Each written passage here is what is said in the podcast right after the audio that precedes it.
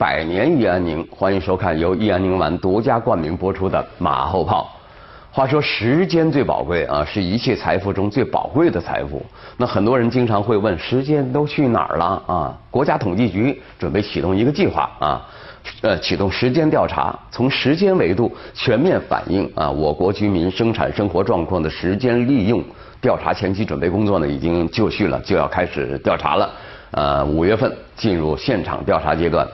啊，所谓时间利用调查，就是采集调查区域内特定人群在一段特定时间内使用或者配置时间的信息。那国家统计局啊，有关人士呢就介绍说了，这次调查将为新时期评价社会进步、民生福祉改善。测算居民获得感、幸福感、安全感提供依据啊，在国际社会呢，时间利用调查呢也很流行啊，执行时间利用调查啊，活用时间利用数据也是大数据啊啊，已经成为国际统计共共同体的共同认识和共同行动。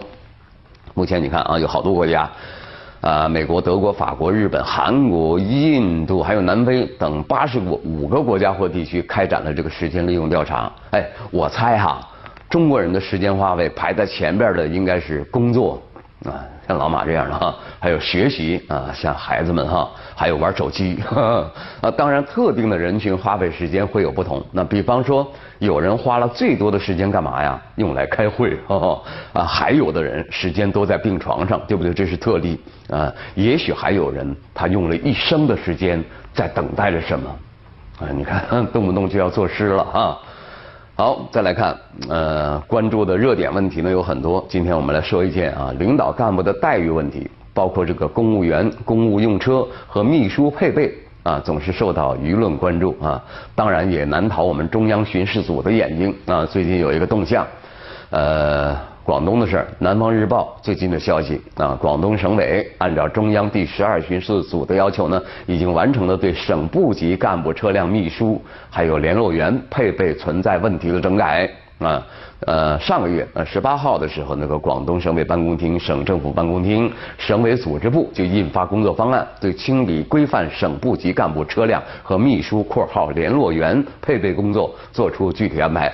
有关责任单位认真填报核查省部级干部车辆和秘书（括号联络员）啊，秘书不能配俩嘛？另外一个就叫联络员，可能是这样说啊，就这些信息呢要搜搜集。要填报啊，向省部级干部分别报送信函，并附上有关情况说明，明确相应的政策规定和整改措施，指出需要配合整改的问题。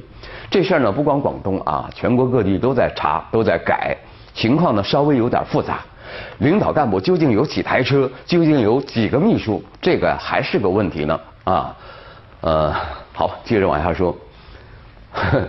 长沙的事儿啊，在官员的私家车上装定位仪，然后尾随跟拍，再利用拍到的违法违纪照片或者是视频敲诈钱财啊。最近涉及这样一条致富路的李某等四名犯罪嫌疑人，被湖南省长沙市天心区检察院以涉嫌侵犯公民个人信息罪。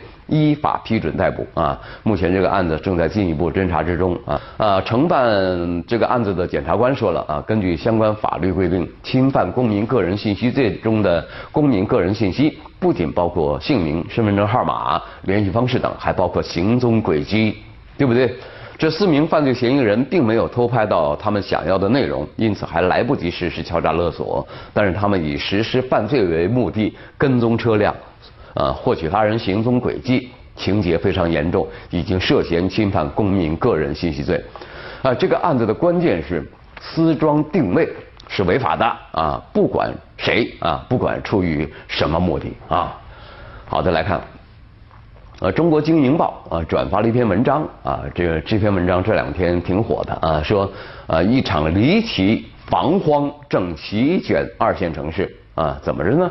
呃，人荒抢人才，钱荒啊，银行没钱了，嗯，人荒钱荒之后呢，又闹起了房荒，哎呦，这怎么回事呢？啊，你看看啊，看看新闻，巴拉巴拉，我们可以看到长沙房那个住宅啊库存告急，重庆供应紧张，西安弹药急缺，那感觉上中国房地产调控才刚见到点成效，就已经有地方露出了疲态，想反弹吗？是吗？还有成都啊、杭州啊、海口等城市，呃，去化周期连连下跌，仅剩短短几个月。用大白话说呢，就是这些地，呃呃，可以卖的房子呢，快没了。啊，去库存已经没什么库存了啊！一场以二线城市为主的房荒正在席卷中华大地，数以万计的刚需人群排队摇号，却苦苦上不了车，没房啊，想买房买不到房，刚需呃呃刚需一族呢就非常着急，怎么分析这个跟？盛夏时节棉被告急一样荒诞的现象呢？有人说这事儿呢是一场博弈啊，谁跟谁谁博弈啊？啊，中国房地产调控啊，呃，这是一盘棋，呃，快下了一半了，快两年了，那各种小心思开始开始躁动起来了，谁在下棋啊？博弈，地方与中央之间，企业与政府之间，政策与人心之间。啊，这个这个博弈也许就快要迎来高潮了，谁赢谁输呢？啊，那绕了半天就一句话：上有政策，下有对策。你不是调控吗？我这儿，哼，捂盘囤地，我忍着不卖房，你又能奈我何呢？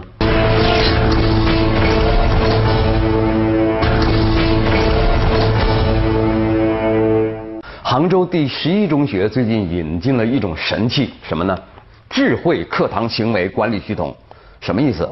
这个系统呢，犹如一双天眼，能把学生在课堂行为一网打尽。啊，只要谁睡觉了或者开小差了，马上就能识别出来，自动的不？你眼皮一耷拉，它它它它马上启动啊，把你拍下来啊啊啊！这个系统能对学生的课堂行为和听课时的表情进行分分析，还可以无感刷脸考勤啊，谁来了谁没来，一扫，嗯，马上就。有结果有反馈了啊！上课铃声一响，一分钟不到，考勤结果就出来了，啊，神器，真是神器！但是人民网有篇评论，教室装天眼，制造紧张气氛，要不得。呃，评论说，呃，近些年来呢，在新课程改革中呢，我们一直高喊要向课堂四十五五分钟，要效率，要质量。这既需要我们教师认真研究学生、研究教材，不断提高自身的教学水平、教学质量，也需要学生在上课期间认真听讲、配合和积极参与互动。呃，两者缺一不可。然而，在现实的课堂教学中呢，有不少学生并不是认真听讲，而是睡觉、开小差、玩玩手机。那在教室里安装这套天眼啊，把学生的课堂行为一网一网打尽。那不可否认，这样的技术手段确实能够对学生起到倒逼作用，可以有效预防学生上课期间睡觉、开小差等，逼得学生上课时把精力集中在听课和学习上，有利于提高。哎呀，又显得啰嗦啊！哎，反正是有好处啊。我们还是要说，但是啊，但是也应该看到。教室里安装天眼比安装监控摄像头更可怕的是，这会制造出一种紧张气氛，会给学生施加更多压力，会让学生觉得很压抑，没有一点点自由。这样的学习氛围副作用不可小觑，这种学习环境要不得，并不利于学生心理的健康成长。现在中小学生的学习压力本来就大，我上课睡个觉怎么了？我不该睡觉吗？啊？我建议孩子们这样反问反问一下那个装天眼的啊，上课期间偶尔走个神、开个小差、打个盹儿在所难免，而且没有人可以做到四十五分钟整堂课都能聚精会神的听讲，把所有精力都放在学习上啊。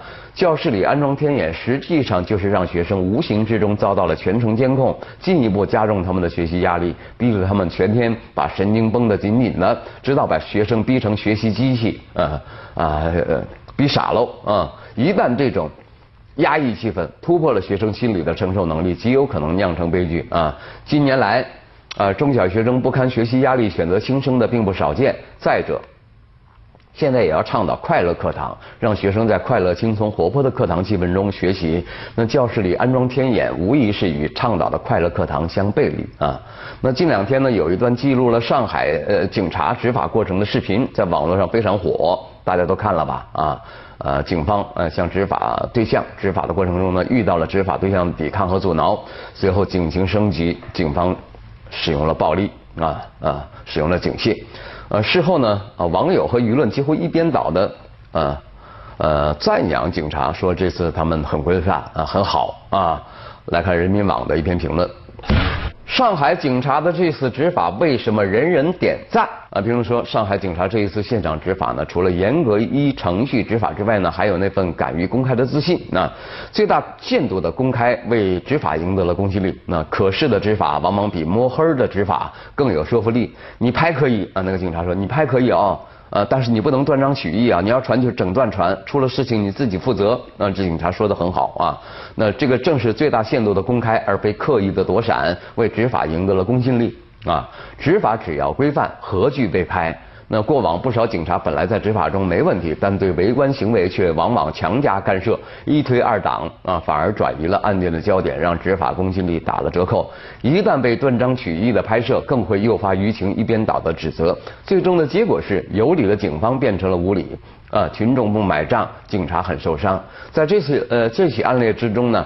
被执法者的朋友在现场也一度喊出“警察打人”的话语。试想，如果警方当时阻挠围观者拍摄，而当所谓的“警察打人”视频被上传网络，那么很可能出现的结果就会是：明明是警察依法执法，最终一些网民会被误导成警察暴力执法啊。评论说了啊，习惯在镜头下执法，提高执法的可监督是基本功，也是必修课。它既能防止警察滥用警权，也能有效防止暴力袭袭警，既保护了执法对象，也保护了执法者自身，其意义是双向的啊，对，就保护啊，保护双方啊。那前年的时候吧，公安部举办过一次全国公安机关规范执法视频演示培训会。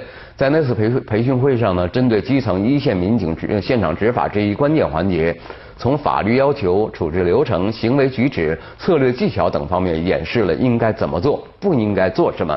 为一线民警提供针对性、操作性、实用性强的执法指引，也正是在在那次培训会上明确提出，民警执法，围观者未阻碍执法可现场拍摄。可以说，上海警方执法规范性的提升呢，无疑是近两年来公安执法规范化建设的一个有益结果。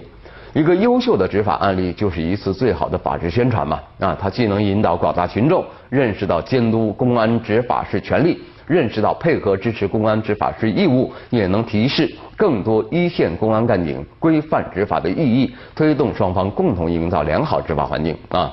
那从传播的规律上讲呢，第一时间公开，甚至直接让公众拍摄执法全程，它的效果远比出了状况之后再出来辟谣、公开执法过程要有效得多啊。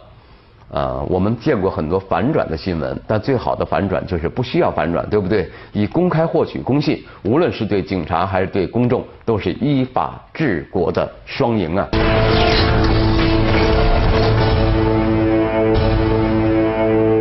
啊，你来我往，呃，高科技啊，什么都是高科技。最近有一款有一款饮料叫什么？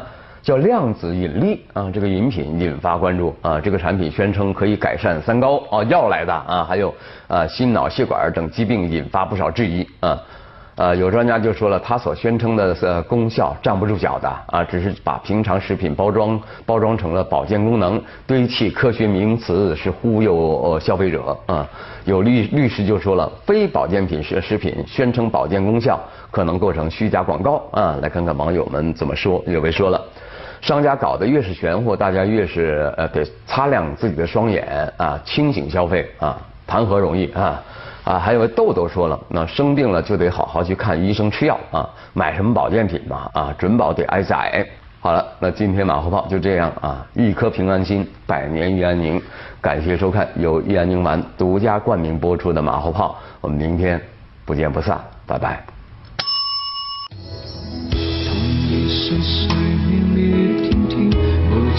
笑容过每天，羊城北边有个乐园，